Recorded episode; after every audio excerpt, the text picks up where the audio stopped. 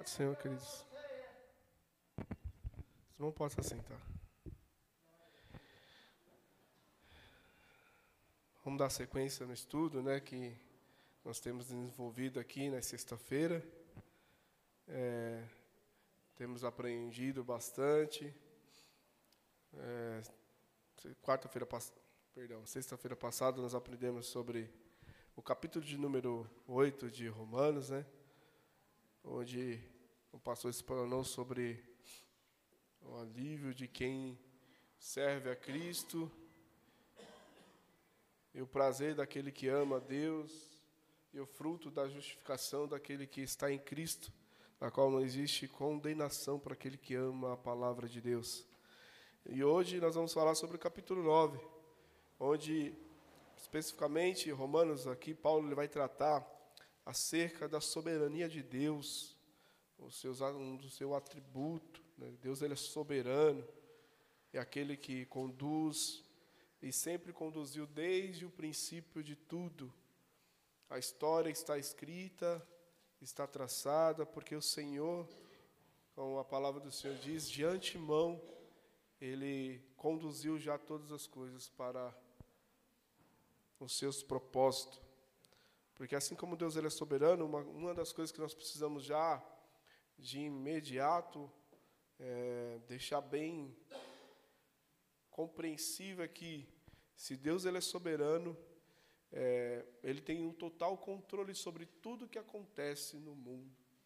Não há nada que o Senhor não faça, não há nada que aconteça à nossa volta, não há nada que o mundo é, não faça que o Senhor já não conhece, porque Ele é um ser onisciente, onipresente, onipotente. O Senhor, Ele sabe de tudo.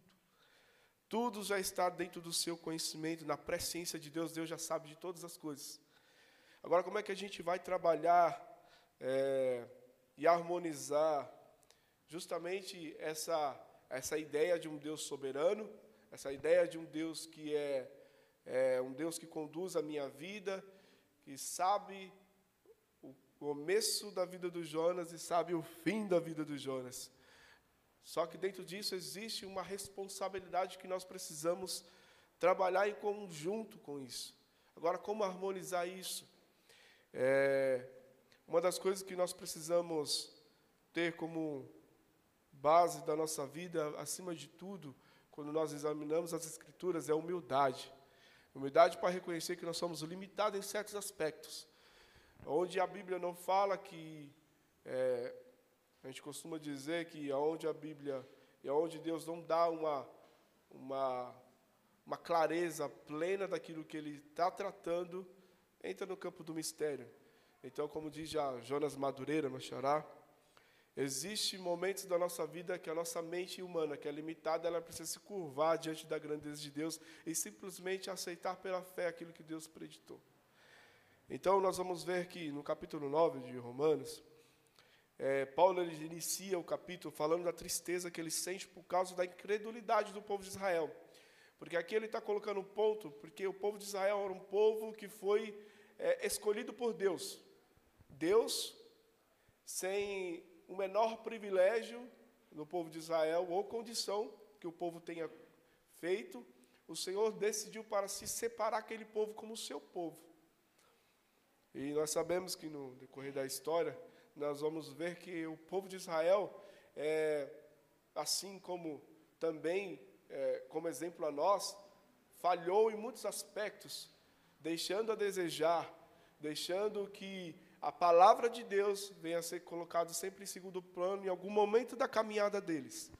Então, é, Deus ele começa na sua bondade, infinita bondade, porque Deus ele é bondoso e ele é benigno, paciente, longânimo, ele sempre mostrou para o povo que o caminho correto era o caminho que eles deviam traçar, era um caminho que tinha que estar de acordo com a sua palavra, é em obediência, é, é em perseverança, mas infelizmente o povo sempre em algum momento da caminhada ele se desviava, olhava para outros deuses, adorava outros deuses e deixava de seguir a Cristo.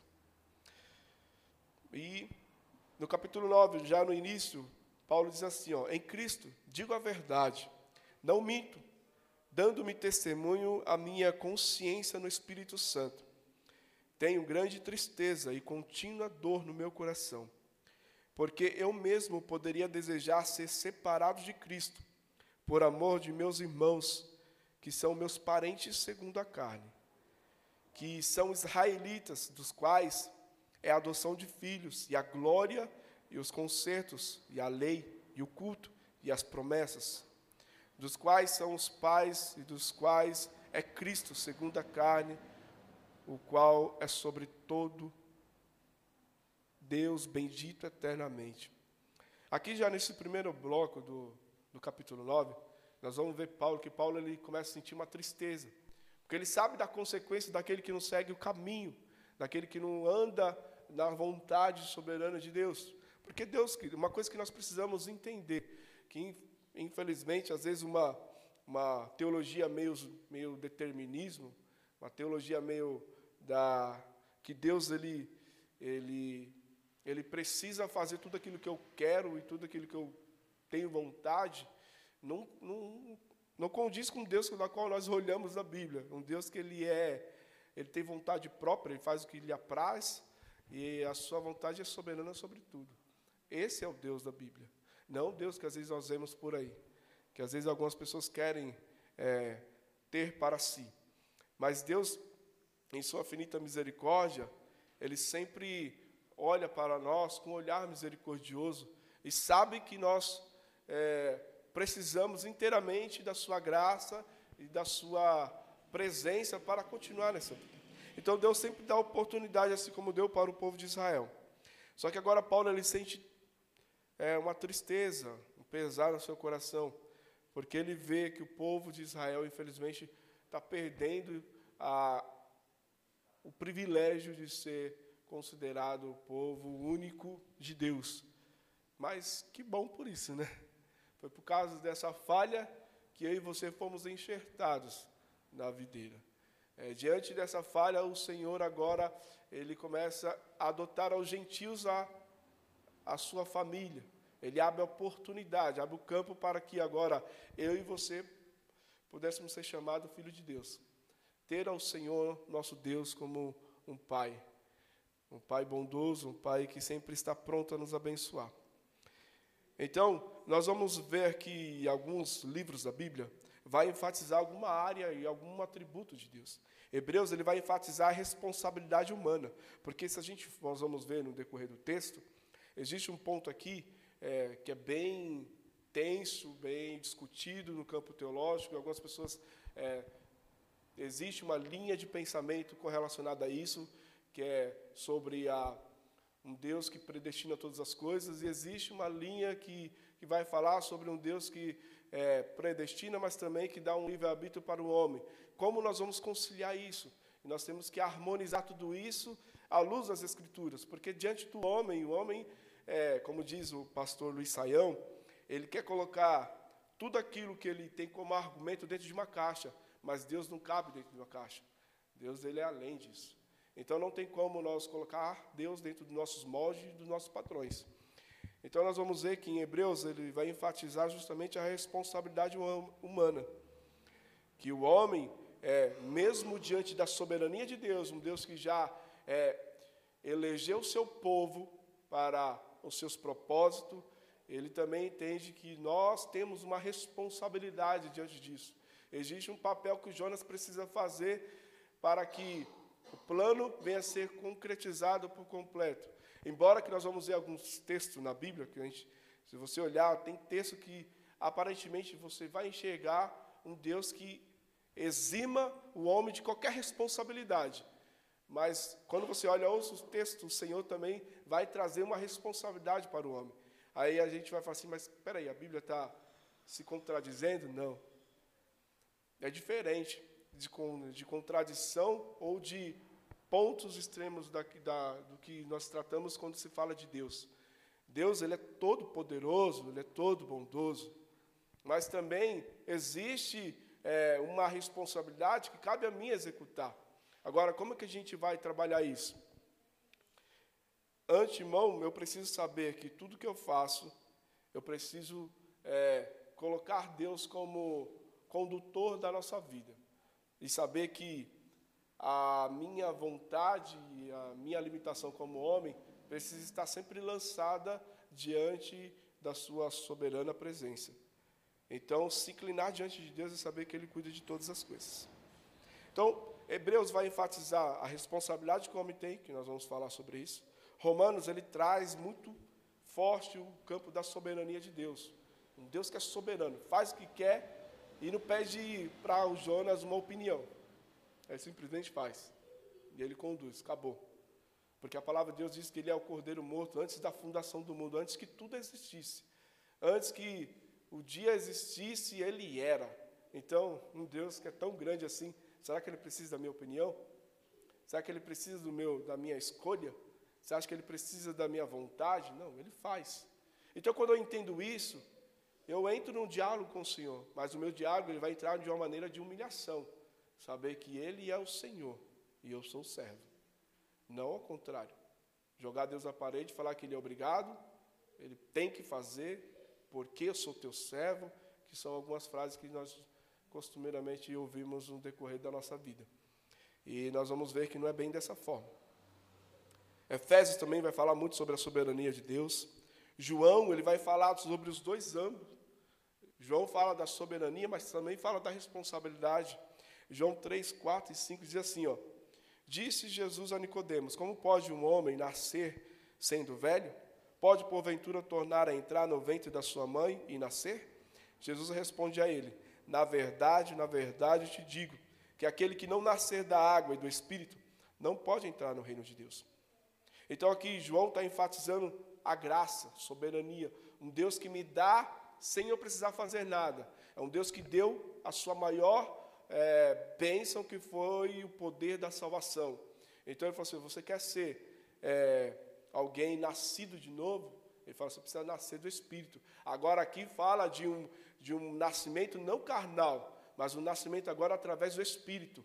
Então nós vamos ver no decorrer do texto, do, do, do capítulo 9 de Romanos, que a, agora o povo de Israel sendo chamado para ser um povo separado para Cristo, um povo da qual seria o povo de Deus, e agora, através de todas as suas falhas, os seus erros, agora eu e você vamos entrar nesse campo.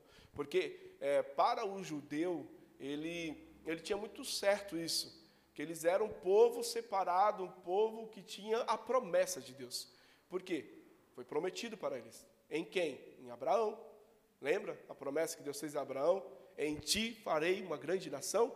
Então, o povo judeu ele tinha muito, é, muito certo isso dentro deles, que independente do que acontecesse, existia uma promessa. Mas aí vem Jesus para mostrar que é, agora, através da sua infinita graça, ao morrer na cruz do Calvário, ele abre a oportunidade, ele abre a porta da esperança para mim e para você. Que agora, é, eu e você também, assim como pela carne, os judeus eles tinham o, a oportunidade, eles tiveram também pela fé, através de Abraão, ser chamado é, de uma nação separada por Deus. Agora, eu e você, através da cruz de Cristo, nós também podemos ser chamados nascidos do Espírito. Então, todo aquele que é nascido de Cristo, ele faz parte também desta aliança, ele faz parte dessa promessa. Ele começa agora a se enquadrar dentro do, daquilo que Jesus prometeu para a nação de Israel, agora também é prometido para mim e para você. Então, através do sacrifício de Cristo, agora, quando eu e você aceitamos a Jesus, nós fazemos parte dessa geração. Então, não quer dizer que Deus excluiu o povo de Israel da promessa, a promessa continua, mas a promessa agora é enfatizada para aqueles que é, creem em Cristo Jesus, porque o povo de judeu, quando Jesus veio, eles não receberam, não é verdade? Porque quando Jesus veio ao mundo, o povo judeu, o que, que fizeram com Jesus? Não valorizaram ele, desprezaram. Então a Bíblia diz lá em João que ele veio para os seus e os seus não os receberam. Aí, na sequência que ele fala, e agora eu vos dou o poder para ser chamado filho de Deus por adoção em Cristo Jesus. Agora, eu que faço valer a pena tudo aquilo que Jesus fez, você agora você tem a oportunidade de ser chamado meu filho também. Então, João começa a enfatizar isso. Então, aqui João fala sobre a soberania. Em João 3,16, ele fala sobre justamente a graça abundante de Deus. que, é, que Deus amou o mundo de tal maneira que entregou seu Filho, para que todo aquele que nele crê não pereça. Então nós vamos ver que sempre vai existir uma condição. É, ainda que, é, humanamente falando, parece que é complicado a gente entender isso. Espera aí, se Deus é soberano, e nós vamos ver algum, alguns versículos aqui que dá uma sensação muito forte de que eu e você não tem escolhas.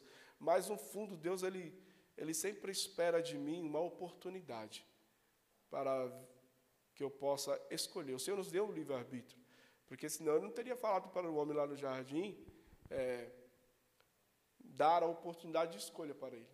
Escolher entre fazer o certo ou fazer o errado. Então, através de, desta, desta soberania de Deus, nós somos enxertados nele. Como diz em João 15, 4 e 6, né? Na videira, assim também vós, se não estiveres em mim. Você vê que aqui é, João ele coloca justamente a condição. Para que eu possa estar em Cristo, eu tenho que estar enxertado na videira. Então, existe uma responsabilidade do Jonas em fazer com que eu esteja ligado nele. Ele tem o seu trabalhar, ele tem a maneira de agir, mas o Jonas também tem uma responsabilidade dentro disso. Ainda coloquei até aqui um exemplo, ele fala sobre uma mulher. Um exemplo de uma mulher rica, uma mulher que tem posses. Ela olha dentro de uma vai num bairro pobre, pega algumas crianças e dá a oportunidade dessas crianças ser alguém na vida. Só que tem outras crianças ali. Aí a pergunta que eu faço, essa mulher foi injusta? Porque ela escolheu alguns e não pegou todos? Se a gente for olhar de maneira fria e crua, dá a sensação que é injustiça. Mas a mulher teve culpa que aquelas crianças estão em uma situação é, social in, inferior ao que realmente a sociedade às vezes permite. Assim somos Deus. Deus olhando para nós, eu vejo o que, que eu tenho que enxergar. O nosso estado já era de pecado. Ponto. O nosso, o nosso caminho já estava traçado. Ponto final. Agora vem Jesus e nos dá a oportunidade de mudar essa história. Que agora, através dele, através do sacrifício redentor, você agora tem a oportunidade de sair desse estado de, de, de distanciamento de uma pessoa totalmente desligada para estar ligada agora nele. Então Deus ele foi gracioso por mim por você. Então, nesse primeiro ponto, Paulo ele começa a falar e ele começa a mostrar empatia, porque ele está triste pelos seus irmãos. Tanto é que que a gente leu aqui, ele fala até de doar a sua própria condição de estar em Cristo em prol dos seus irmãos.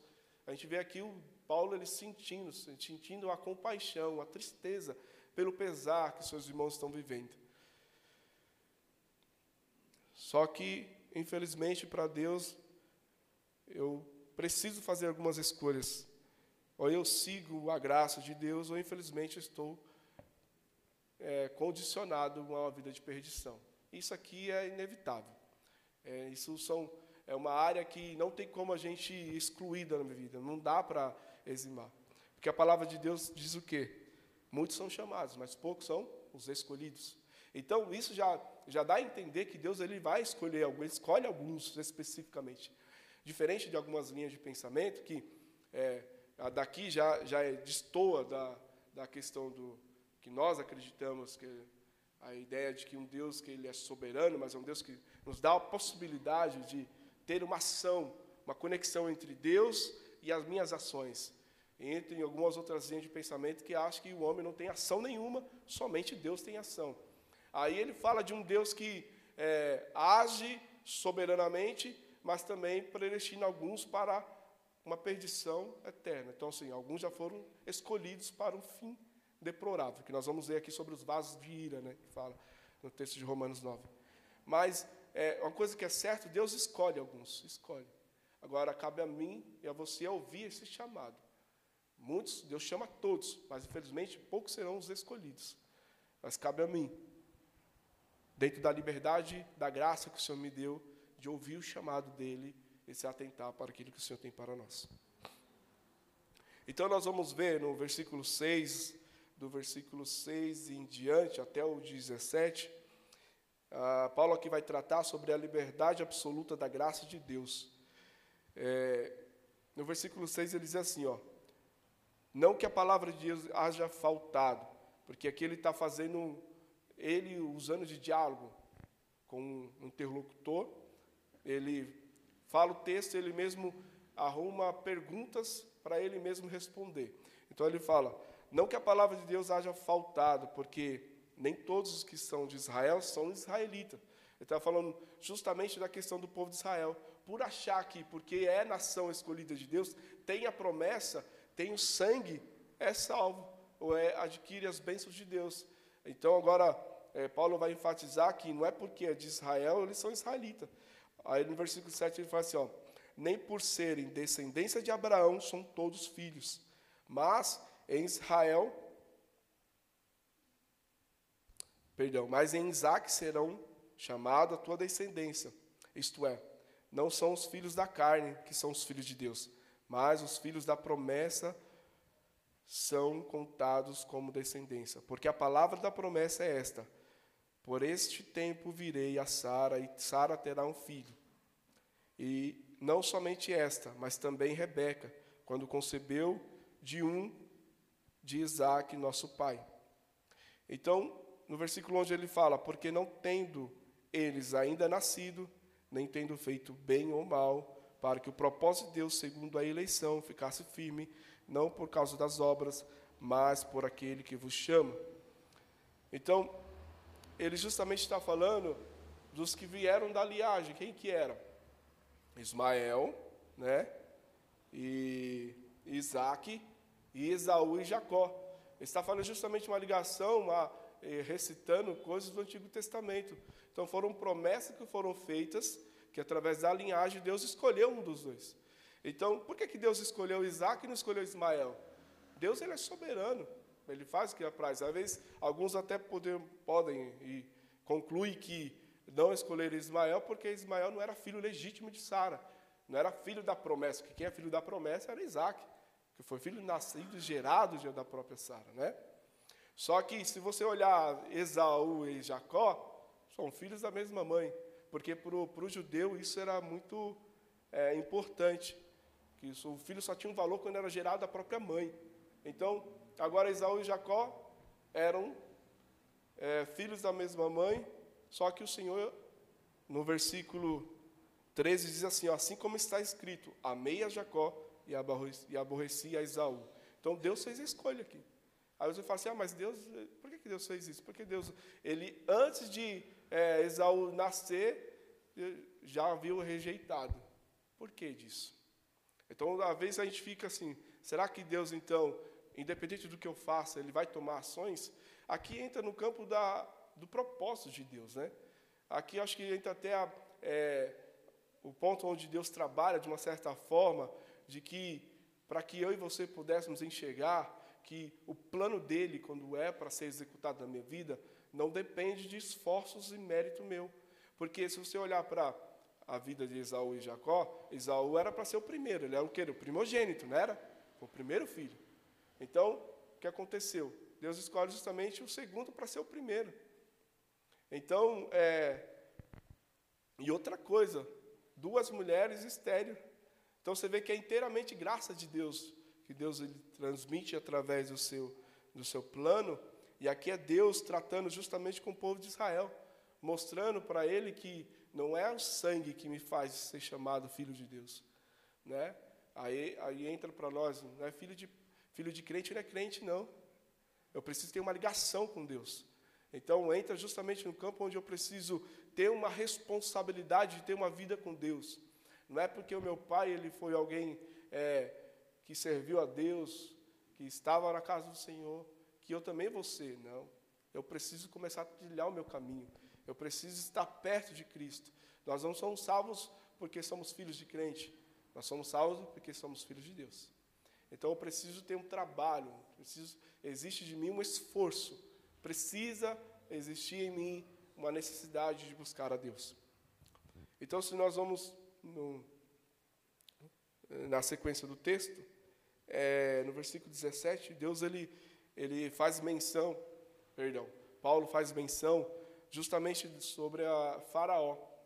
Aqui até algo interessante que ele diz assim: é, o Senhor diz a Moisés quando voltava do Egito, é, em Êxodo 4, 21, e disse o Senhor a Moisés: Quando voltares ao Egito, atenta que faças diante de Faraó todas as maravilhas que vos tenho posto na tua mão. Mas eu lhe endurecerei o coração, para que não deixe ir o povo. Então você vê aqui Deus ele tomando uma ação sobre a vida de Faraó.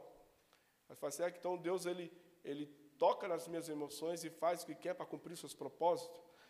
Só que, em contrapartida, se você olhar lá Êxodo 8, 15, vai dizer que diz assim, ó, vendo, pois, Faraó que havia descanso, endureceu seu coração e não ouviu como o Senhor tinha dito.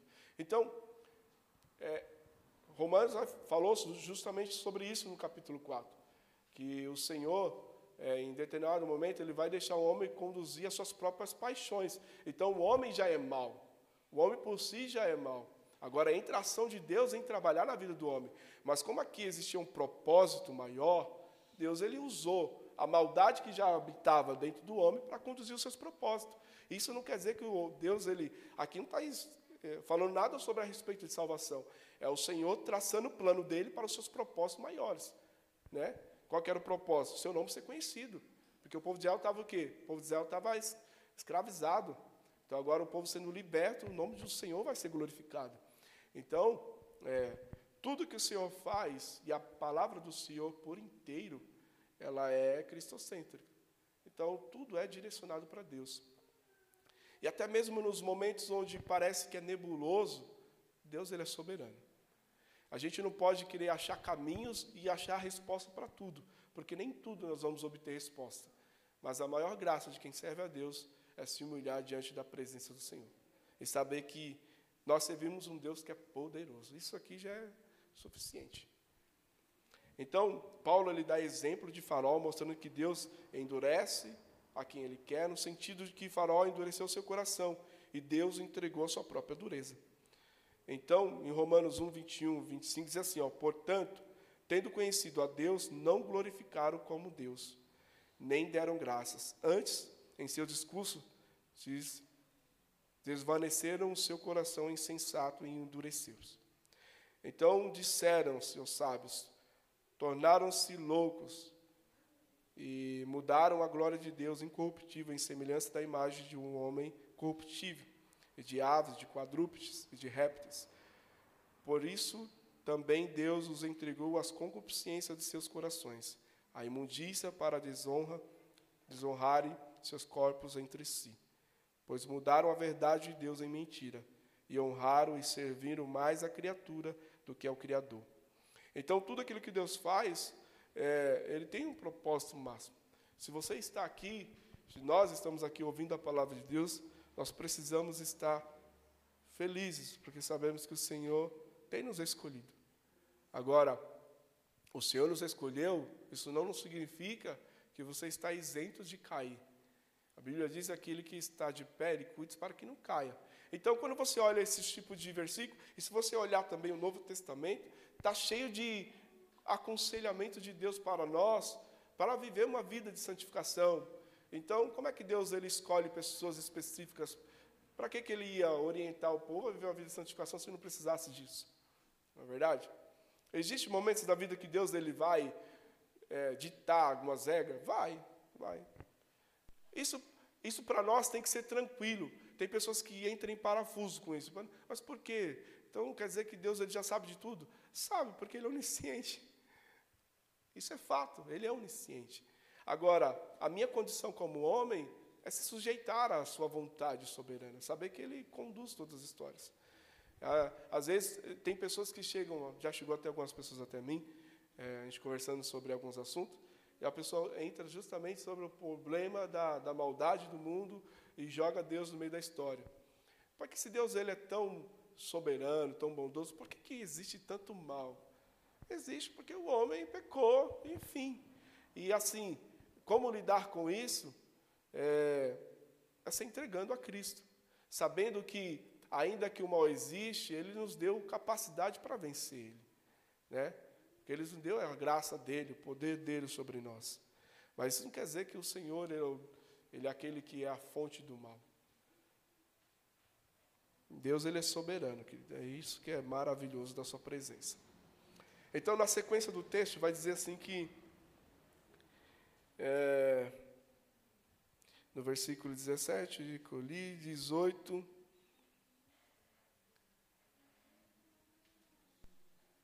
No versículo 20 diz assim: ó, Mas o homem, mas ó homem, quem és tu que replicas com Deus? Porventura a coisa formada dirá ao que formou, por que me fizeste assim?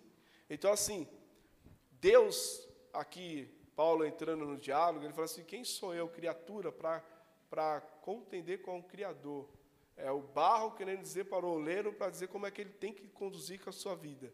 Se ele é o oleiro, ele faz o que quer com, com o barro que está nas suas mãos. É, na passagem lá de Jeremias, quando ele trata justamente desse ponto, ele ele vai justamente falar sobre isso. O Senhor faz o que quer com o vaso, mas é bom é que se nós verdadeiramente estiver na mão do oleiro, porque se o barro se quebra na mão do oleiro, o oleiro sabe como reformar, como refazer esse vaso, né? Então, ainda que o Senhor precise nos moldar, assim como Ele moldou o povo de Israel, isso são tudo exemplificação é, e é, e diretrizes que Paulo está mostrando justamente para falar a respeito do povo de Israel. Tudo aquilo que o povo de Israel tinha para ser e não foi por conta da sua desobediência. Isaías também ele fala a respeito disso. É, ele menciona alguns aspectos. Ele faz referência ao povo de Israel, que era responsável por seu estado de distanciamento, por conta do apego às obras e à incredulidade. Porque o povo de Israel, o judeu, ele era muito ligado à lei, à tradição. Então ele achava que tudo aquilo que ele adquiriu e a vida que eles tinham diante de Deus é por causa que eles seguiam uma risca, uma regra, um dogma. E Jesus ele veio para mostrar que não é por isso não. É somente cumprir um ritual, não é somente cumprir algumas tipos de ordenanças que me torna alguém é, salvo. Existe algo muito mais gracioso. Ter um relacionamento com Deus.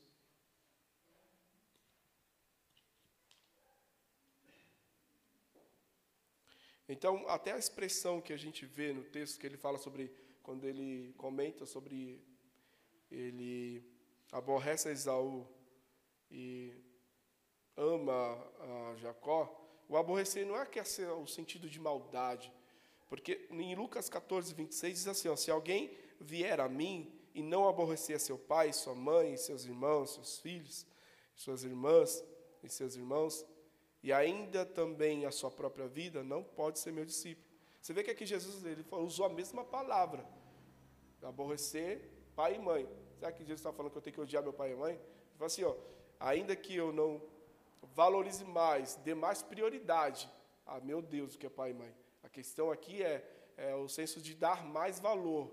Então, por isso que é, na passagem aqui, justamente Deus fala sobre Paulo, ele menciona a respeito disso, porque Deus ele decidiu valorizar mais a Jacó do que a Esaú, pelos seus propósitos e decretos, para aquilo que ele já tinha falado lá desde o Antigo Testamento, sobre quem viria, que seria o Deus de Abraão, Isaac e Jacó. Então você vê que existe um caminho traçado existe um plano soberano na linha da história que precisava ser cumprido.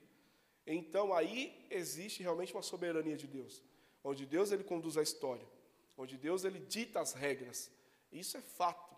A história acontece e a história é, da nossa vida segue alguns caminhos porque Deus ele é, elegeu alguns para alguns fins maiores. É lógico que existe a, a livre agência, né? Não quer dizer que Deus ele conduz até o caminho que eu vou fazer. Existe uma linha de pensamento que acha que Deus ele, ele predita tudo, até o que eu vou fazer amanhã. Não. Isso aqui é a, é a livre agência. Nós tomamos decisões naturais da vida. Se eu compro ou não compro, se eu vou ou não vou, se eu mudo ou não mudo, se eu mudo de faixa ou se eu fico desse lado da rua, isso são decisões minhas. Mas no campo da história, onde entra é, o plano de Deus, Ele conduz tudo. Ele que conduz.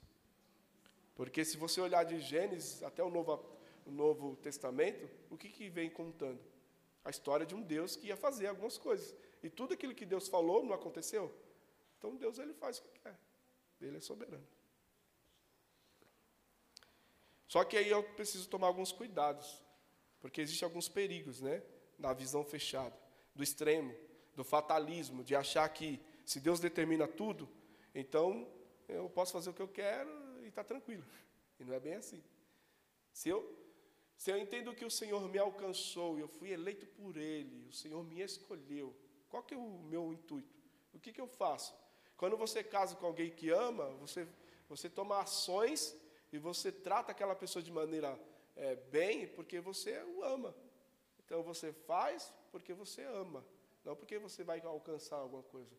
Então, se eu sirvo a Deus, se eu alcancei a graça de Deus, se o Senhor me alcançou na sua infinita misericórdia, é, onde o Senhor me chamou e eu ouvi o seu chamado, aonde, aonde isso se harmoniza, eu não sei. Porque assim como Deus endureceu o coração de Faraó, e o Faraó também endureceu seu coração, e Deus agiu nesse meio tempo, a salvação é a mesma coisa. Deus ele me chama, porque é, aí no Calvinismo fala sobre a graça irresistível, que quando Deus ele decide te chamar, você não tem como rejeitar.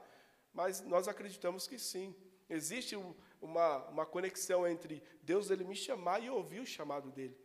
Essa conexão nós não sabemos, mas existe. Deus, em sua finita graça, nos dá a oportunidade de tomar escolhas. Então, nós não podemos entrar no fatalismo e também no determinismo, né? No, humanismo e no universalismo, achar que tudo que eu faço é por mérito meu. Então, eu não sou salvo pela graça, eu sou salvo pelas minhas obras. Então, já aí entra no, no, no legalismo, né? A gente achar que Deus não tem papel nenhum, o papel está todo no homem. O homem faz tudo Deus não faz nada. Então, são extremos. Então, nós podemos conviver com as duas visões, entendendo que Deus ele é soberano, e eu entendo também que existe uma responsabilidade no Jonas. Jonas precisa cumprir alguns papéis.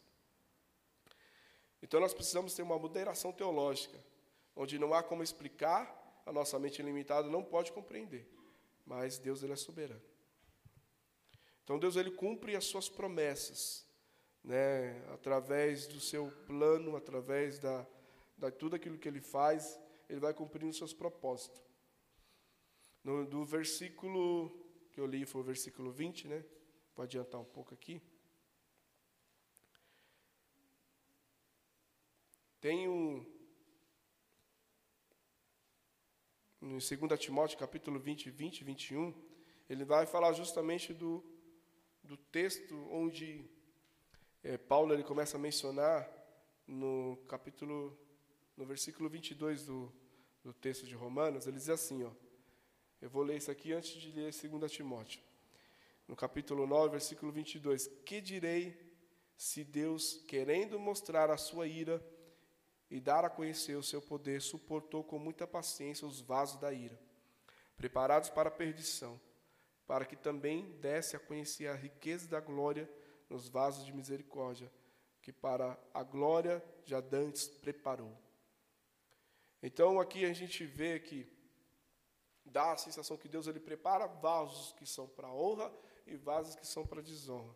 Só que em 2 Timóteo 20, 21 diz assim: Ora, numa grande casa, não somente há vasos de ouro e de prata, mas também de pau e de barro, um para honra, outros, porém, para desonra.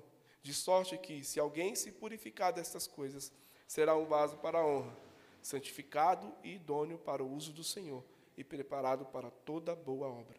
Então, aqui não está querendo dizer que Senhor, é, Deus, ele já preparou pessoas específicas para ser desonradas e pessoas específicas para ser honradas. É, na, na linha arminiana, o Vailat, ele vai dizer assim que Deus aqui está justamente dizendo que, ainda que um vaso que seja para desonra, uma pessoa que não segue a Deus, anda de dureza de coração, esse pode se converter, mas ele precisa mudar o seu caminho, senão o, o destino dele já estará traçado. Aquele que não ouve a verdade, aquele que não vive o evangelho, qual que é o caminho? Inferno. Ponto. Então, assim, o Senhor nos dá escolhas, mas o caminho para aquele que não segue a Cristo já está destinado. É uma vida sem Deus. Então, ainda que esses vasos que sejam para desonra, ele esteja indo para o caminho de, de, de perdição, ele pode se converter, rever o seu caminho e ser um vaso para a honra, assim como o 2 Timóteo está mostrando. Então, Jeremias 18, 8 diz assim: ó, Se a tal nação, porém, contra a qual falar, se converter da sua maldade, também eu me arrependerei do mal que pensava em fazer. Então, Deus, em sua finita graça, não é quer dizer que Deus se arrepende, é que Deus ele se comove se compadece. Aqui, assim, é, no texto, não é que Deus ele. Então quer dizer que Deus se arrepende daquilo que faz? Se ele é soberano, como é que ele se arrepende? Não, aqui é, é, é uma maneira de Deus é, exemplificar para os nós mortais o sentimento que eu tenho é, em relação àquilo que ele quer fazer. Então Deus usa maneiras humanas para tratar conosco de igual para igual. Então ele está mostrando para mim que se você se, oh, se arrepender, voltar o seu caminho, eu te darei uma oportunidade. Então existe um, um caminhar que eu preciso ter. Então nós precisamos justamente estar unidos a um propósito maior, ligado na, na videira verdadeira para alcançar a grande graça.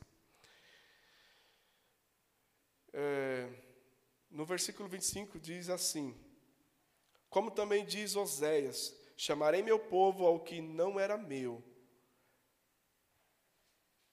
povo e amado, e que não era amada. E sucedeu que no lugar em que lhe foi dito: Vos não sois meu povo, vós não sois meu povo.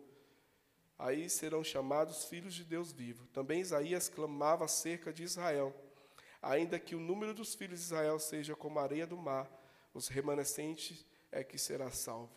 Então, ainda que é, Israel seja um povo, uma nação tão grande, a ligação entre a salvação é, e a união em Cristo não está no sangue, no laço de sangue, na descendência de Abraão, está no laço em Cristo.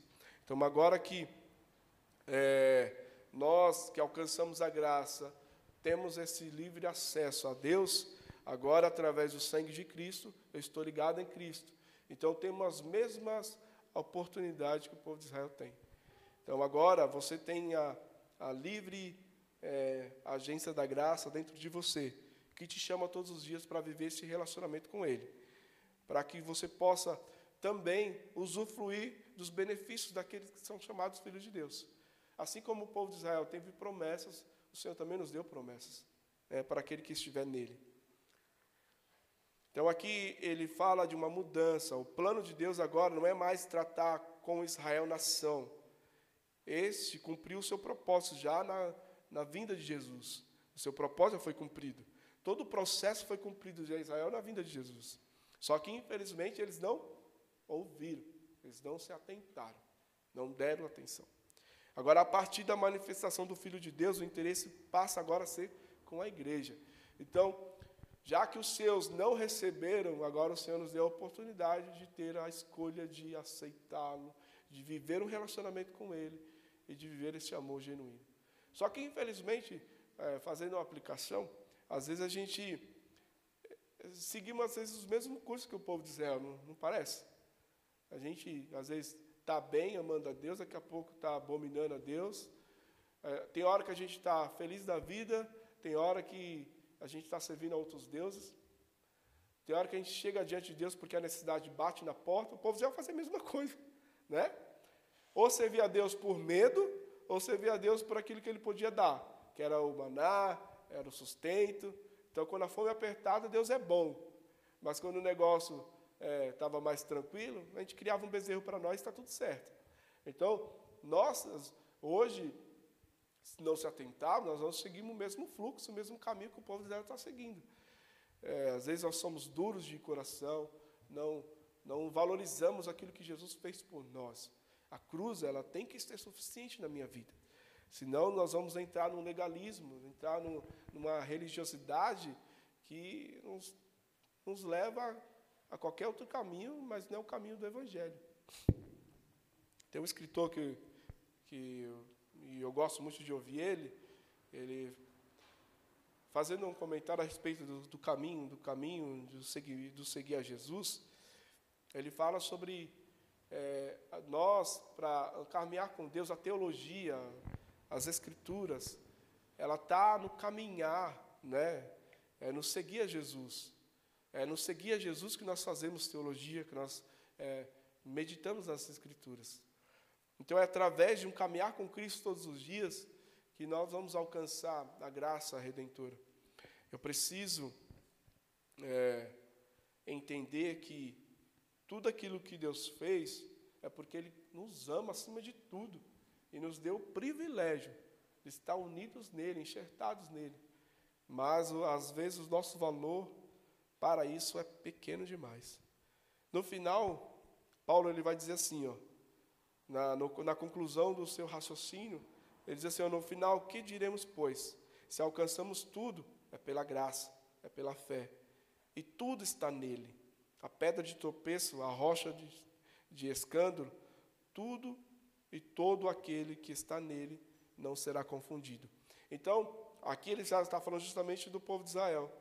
A pedra de, de tropeço que ele está falando aqui é o Jesus que veio e o povo não recebeu.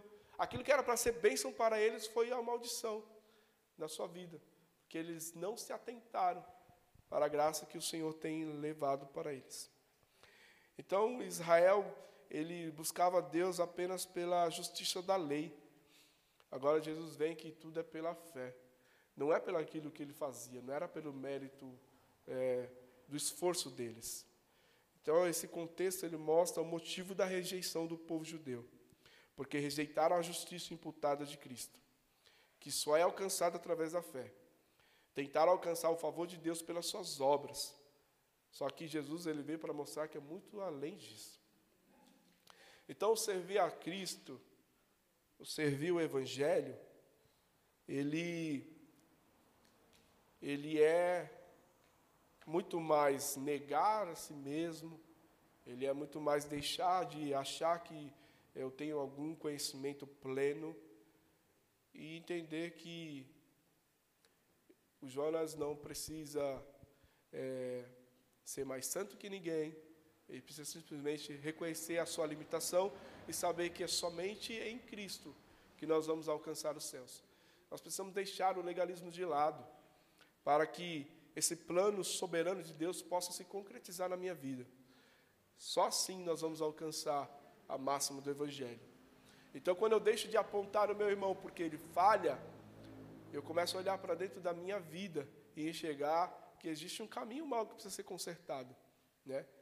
É, Isaías é um exemplo claro disso, que ele estava condenando o povo, mas quando ele se viu, ele olhou para dentro de si e enxergou a sua natureza ainda que olhando para a sua nação, que estava, que era um povo é, que tinha lábios impuros, mas ele também habitava no meio desse povo. Então ele sabia que ele também tinha falha, precisava se consertar. Então o primeiro passo para uma vida de santificação é, é nós olharmos para dentro de nós.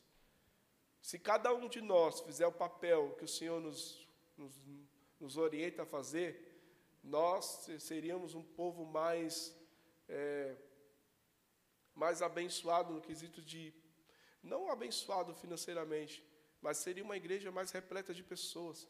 Porque às vezes nós, na condição de achar que temos a verdade plena, que é o que está acontecendo muito na internet hoje, as pessoas é, cancelam os outros, falam o que pensam, sem medir esforços, sem olhar que existe, além daquela vida, daquela vida de pecado que uma pessoa pode estar vivendo, existe uma alma que precisa de uma de uma redenção. Então, é, nós como igreja, nós precisamos deixar de ser fariseu e começar a ser mais imitador de Cristo, como Paulo disse que ser. Paulo não mandou imitar ele. Paulo, me imite como eu imito Cristo. Então, a fonte primária da, do reflexo é Jesus. Então, nós precisamos, para que essa soberania de Deus possa ser imputada em nós e e para que o Jonas possa, quando o Senhor chamar ele, eu preciso entender que eu preciso estar atento se eu sou realmente só alguém eleito por Cristo, eu preciso estar no meio dos poucos escolhidos. E para isso, eu preciso deixar de ser, para que ele possa ser em mim. Então, o Jonas não precisa ser o que consagra mais, o que ora mais, o que, o que se santifica mais. Não. Eu deixo de ser Paulo, ele prega, prega muito sobre isso. eu deixo de ser para que Ele possa ser em mim. Então não é o quanto eu faço, é o quanto Ele faz em mim. Não é o quanto eu dou, é o quanto Ele se doou por mim. Está vendo que não existe. É, aqui eu sou totalmente a, é, a favor da ideia de um Deus realmente que faz tudo em nós. Porque se for depender do Jonas, eu não estava aqui, irmão. Estava. Se for depender de mim, você acha que eu estaria aqui? Não estaria. É inteira graça de Deus. Porque eu não quero. Quem quer estar dentro da igreja, se tem outras coisas mil para fazer no mundo? Se não for Deus agindo em mim e você, nós estaríamos perdidos no mundo aí fora. Mas, bendito Deus, Senhor Jesus Cristo, que nos alcançou com todas as bênçãos celestiais nos lugares altos, da qual agora nós podemos estar ligados nele, porque outrora nós estávamos mortos em ofensas e pecado, e agora estamos justificados em Cristo, através do seu amor, a qual nos inundou, e podemos estar aqui, meditando, falando deste amor que é tão poderoso. Amém? Assim eu agradeço a oportunidade. Espero ter sido é, claro. Eu sei que às vezes é meio difícil, mas é, o principal de tudo que nós precisamos saber e compreender é que, na soberania de Deus, Ele tem os seus propósitos e meios. E o que eu tenho que fazer é simplesmente aceitar. Não é aquele hino que as irmãs cantam de vez em quando, não. Quem é o verdadeiro servo de Deus, ele não questiona, ele adora.